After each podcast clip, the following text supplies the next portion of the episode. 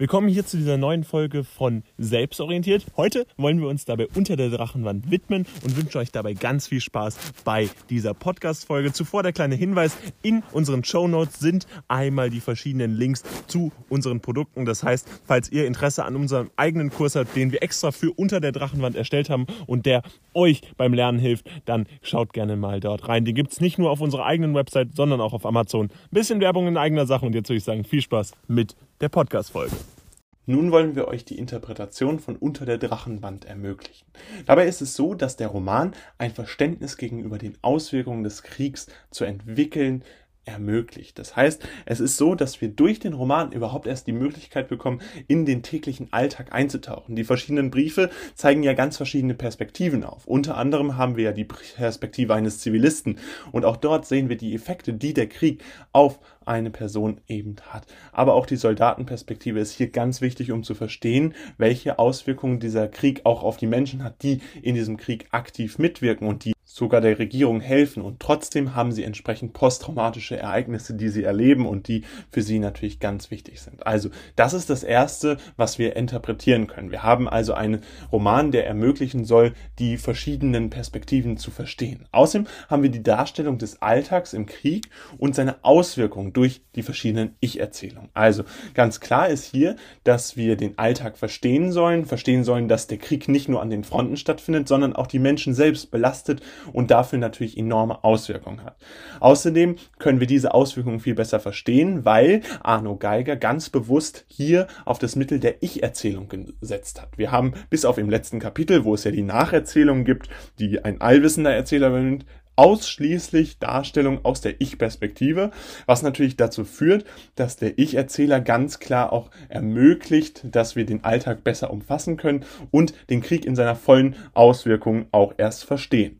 Die Anonymisierung der Menschen, die durch den Krieg stattfindet, das ist eines der zentralen Motive, die Arno Geiger ganz klar hervorhebt. Das heißt, wir haben hier unter anderem natürlich humane Gewalt, Gewalt, die gegen Menschen geht, zwischen Menschen auch vorhanden ist. Unter anderem sehen wir das in Onkel Johann, der äh, natürlich sehr stark sich gegen die Menschen richtet, die nicht die Regierung unterstützen. Wir sehen das aber auch unter anderem an diesem Zitat des unwerten Lebens, was gegenüber der Hündin des Brasilianers von dem Vermieter Max Dom ausge strahlt wird. Außerdem haben wir generell auch einfach diese humane Gewalt, die Gestapo, die den Brasilianer abführt und natürlich die Anonymisierung des Menschen sehen wir ganz klar natürlich auch in dem Hauptprotagonisten, in Veit Kolbe, der selbst ja eine Darstellung einer posttraumatischen Entwicklung ist, was der Krieg mit einem macht und wie der Krieg äh, die Menschen anonymisiert. Es ist letztendlich egal, wer da stirbt. Das sehen wir unter anderem auch in Kurt Rittler, der nach seiner äh, Berufung in den Volk Volkssturm dann mit 16 Jahren bzw. 17 Jahren dann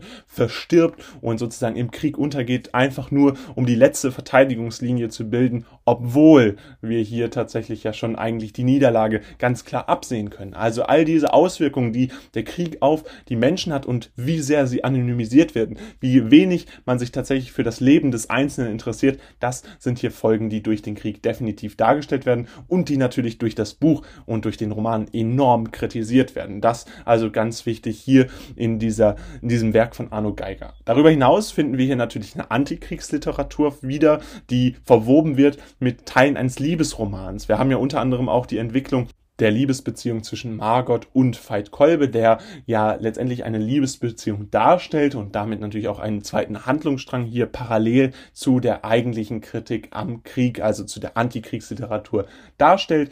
Wir kritisieren hier insbesondere oder der Autor kritisiert hier insbesondere die negativen Folgen einer Diktatur und stellt heraus, welche negativen Auswirkungen das auf die Menschen hat, Anonymisierung des Menschen wieder hervorzuheben und die Unterdrückung natürlich ein wichtiger Teil dieses Aspekts. Ganz wichtig hier auch hervorzuheben und darauf einzugehen, dass die Auswirkung auf den Menschen und die Unterdrückung des Menschen nicht nur einer der Folgen ist, sondern eigentlich die wichtigste Folge, denn in der Nacherzählung sehen wir dann ja, den Menschen geht es viel besser, wenn der Krieg nicht stattfindet, wenn es keinen Krieg mehr gibt. Und dementsprechend hier ganz wichtig hervorzuheben, die Kritik. Außerdem haben wir noch Oskar Meyers Briefe und die sind natürlich als Stilmittel ganz bewusst eingesetzt, um die Darstellung der Judenverfolgung zu ermöglichen, also um zu verstehen, wie Juden verfolgt wurden, wie Menschen sich gefühlt haben, die aus Unrecht und aus einer fehlgeleiteten Motivationen tatsächlich verfolgt wurden und denen Schlimmes angetan wurde, diese Perspektive hier auch noch einzubinden, das ist ein zentrales Merkmal